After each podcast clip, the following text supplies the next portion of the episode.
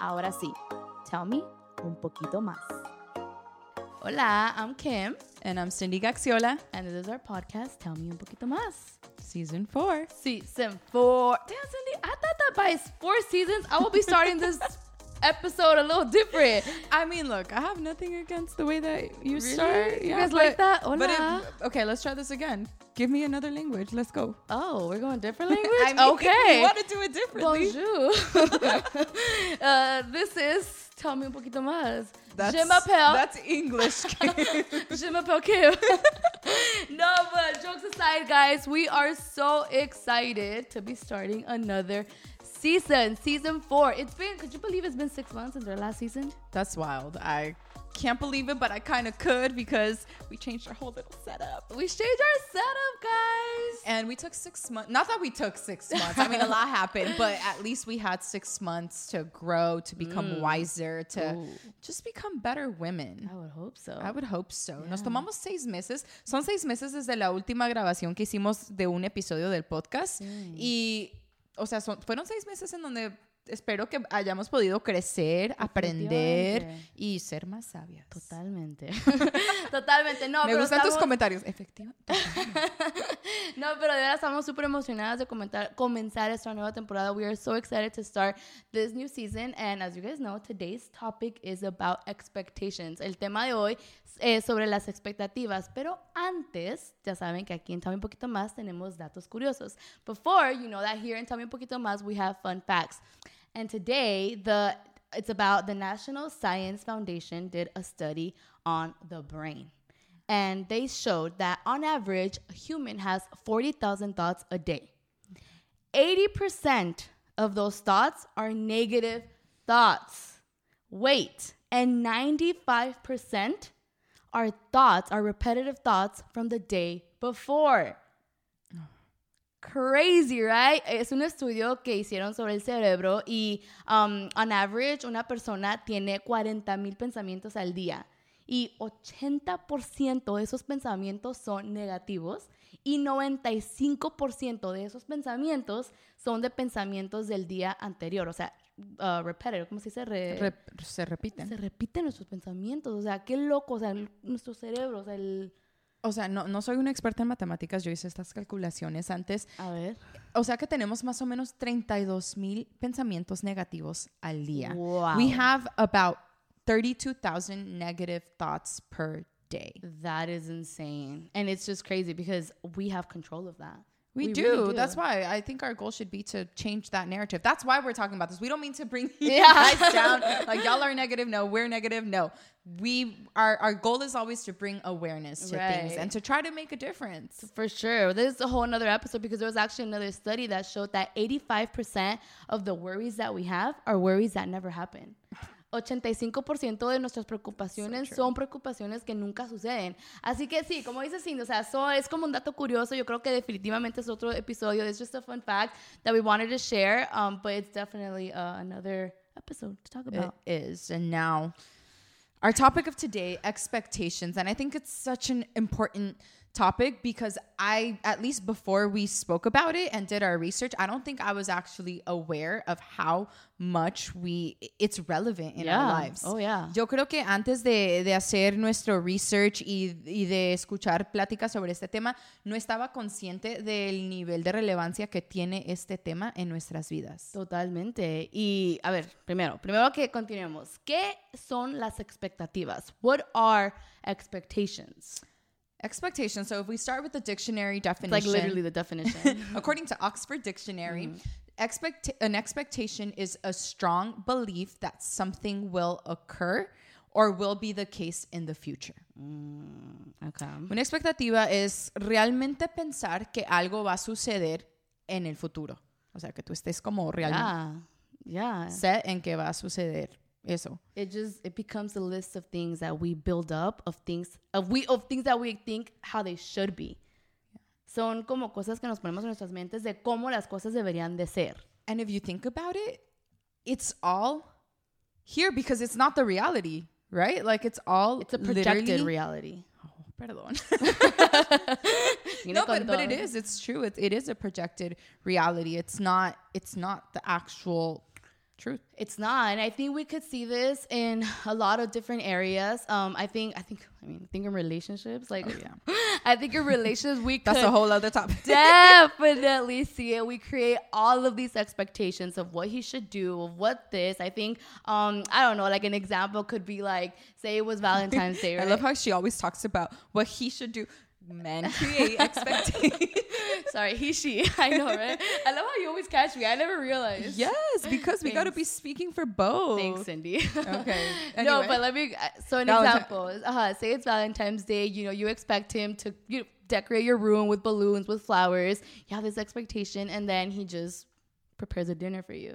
So we could get so caught up in what we were expecting. We don't. We're not present in the moment. We don't feel appreciative of the dinner because we were expecting him to decorate our room, decorate whatever, and it didn't happen. Yeah, and if you think about how sad that is, but it could, because even the way that you that you said it, you're like you expect this, this, because that is kind of how our brain looks at it, right? Mm-hmm. Like I want flowers, I want this, I want that, and then you're like, and then he just makes a dinner. Well, no, shoot, Dinner's cute, right? like no, think about the value. Like Yeah. like we place value in the wrong things. Like we don't see the value in him. And right now we're talking about this specific example because you used a girl and guy. Uh-huh. Um, but you don't see the value in him cooking the dinner, going out of his way, thinking or antis like thinking about creating this moment for you, Mm-hmm. and you don't appreciate the value of of what he did did. because of what you created in your head. Because you were expecting something different. Porque tú estabas. Oh, no lo he dicho en español. O sí lo dije. No, no lo dijiste. Ah. Ok, el ejemplo fue de que ponle tú que es el día de San Valentín y tú esperas de que tu, tu novio te prepare tu, no sé, un setup de rosas, de balloons y todo eso. Y tú esperas todo eso y nomás te das una cena. Y es Qué como de que. y es como de que puedes estar tan. O sea, estás tan caught up en la expectativa que tú tenías que no valoramos, no apreciamos lo que realmente nos dio, lo que nos regaló, porque no nos dio lo que nosotros esperábamos. Sí, y, con ese ejemplo nos damos cuenta de que las expectativas nos pueden decepcionar. Nos, nos mm. decepcionan. Oh, sí, I, I think with that example, we realize like expectations could lead to disappointment. Yeah. Which is why we feel it's important to talk about uh-huh. expectations and be aware of them because us having expectations doesn't guarantee anything.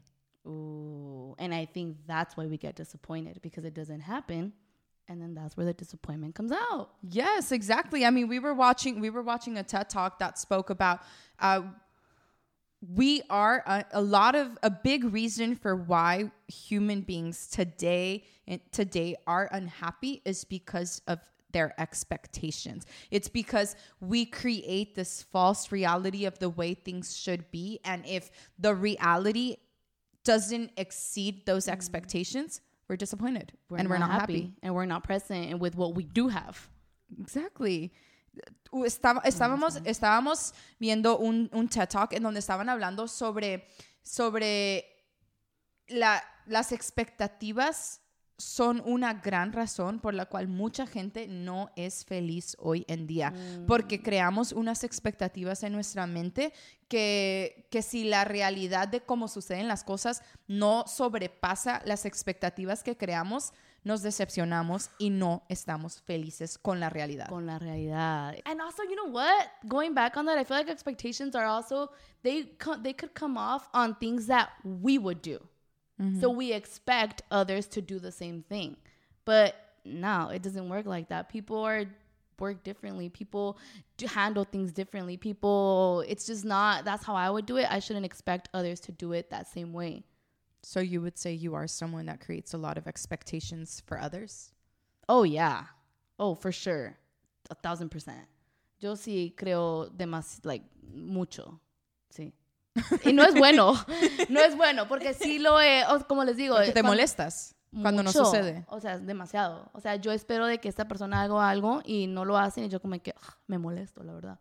No es de que me enoja, así que "Ay, ya no les voy a hablar, pero sí, o sea, es algo que me afecta. Lo he notado en mis trabajos anteriores, en my previous jobs. You know, if, I don't know, some, my coworker or boss didn't do something that I was expecting, I would get bothered. But it's like, okay, i- it's what I wanted them to do, but that's not how they work. Um, Como en, en trabajos anteriores, como si mi um, coworker, ¿cómo se dice? con la persona con la que trabajo, Compañero. mi jefe no hizo um, lo que yo esperaba, me molestaba. Y pero no, yo no puedo controlar eso. O sea, yo, ellos trabajan de esa manera y no hay nada de lo que podamos, lo que pueda hacer.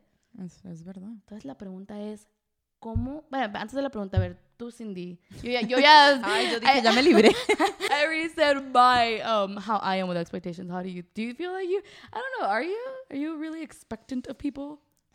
Um, I think, and this probably sounds like corny or cliche, but I do think I'm someone that has very high expectations of myself. Like I'm very hard on myself. I think my personality tends to be kind of like perfectionist, so I hold myself to like a very high high standard. And I do think when I don't meet that, I do become disappointed. So mentally, it's been like it's actually something that I'm working um, that I'm working through in in therapy because I realize like, oh, why do I do this? Why do I do that? And it's because I expect this much of myself. So I do think I am that with my with myself. I think with others, I don't know that I am as much. I feel like I'm a little bit more aware of what is my desire and what is the reality. Um, so I I don't I don't think I apply it as much onto other people. Again, I'm not saying I feel like we all create Yeah, our of course, expectations. like I'm not saying I'm perfect and I don't do it, but I think I do it more heavily on myself than on others. I think I've learned like with other people, I I've, I'm trying so hard to it is it is what it is. Like people are who they are and and I can't change that. I think there are times where if it really bothers me, I could communicate a mm. desire. Mm. So I'm a little bit more aware of that, but it's I wouldn't say it's an expectation mm. most of the time. I'm not mm-hmm. perfect, but Yeah. soy alguien, va a sonar súper cheesy, pero soy alguien que creo que las expectativas las creo más en mí misma que en los demás. O Sí, sea, yo soy alguien que creo muchísimas expectativas de, mis, de mí misma. Mi personalidad conmigo tiende a ser muy perfeccionista. Entonces, am, creo que con, conmigo sí, sí, me ha sí me sucede mucho en donde, en donde trato de, de- de tengo una expectativa de ser de cierta manera y cuando no lo hago, cuando no lo logro, me decepciono, o sea, me decepciono sí. en mí misma y crea como un cycle que no es bueno y es algo que estoy, de hecho estoy tratándolo mucho en, con mi terapista ahorita porque me- nos dimos cuenta de que sí, o sea, tengo unas expectativas muy altas de, de mí misma y a veces no me dejo ser yo. Y no las cumples y te decepcionas. Exacto. Entonces, la pregunta es, ¿cómo podemos dejar um, de tener tantas expectativas? ¿Se ¿Así es? Sí. How can we let go of these high expectations? Well, it's not even like these high expectations. expectations? I think okay, I think one thing that is important to for us to mention is that we're not saying that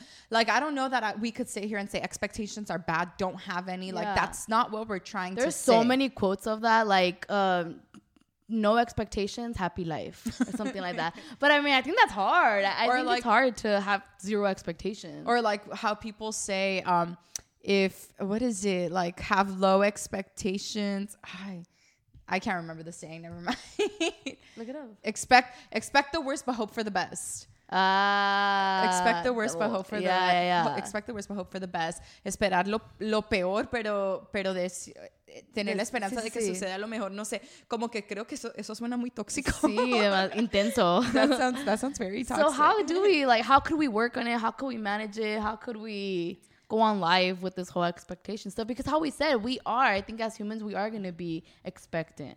Yes, I think one of the things that we that we heard a lot in these TED Talks that we read a lot about is living in the now. Like don't be so caught up in what is in your head, but like take things for what they are in this present moment. Una de las cosas que escuchamos mucho en los en las pláticas que escuchamos es de que es el, el vivir en el ahora, o sea, no, no dejarnos vivir en, en lo que creamos en nuestra, ca- en nuestra cabeza y dejar las cosas ser lo que son en este momento. Yeah, because us living on those expectations could even stop us from living to our fullest potential. Nosotros estar constantemente con esas expectativas hasta nos pueden prevenir en vivir nuestro más alto potencial. I think another thing is being reasonable. How could I have a strong belief that something will be a certain way if it's out of my control? like being aware of those things that that we can control i cannot control the way that you are going to react to something. So why would i hold you to that expectation mm-hmm. if that makes sense? I mean, but then again, if it's something that truly bothers you, then you do communicate it because then it's don't you yeah yeah that of balance course too. of course. I i person i personally think so. And yeah i personally think so.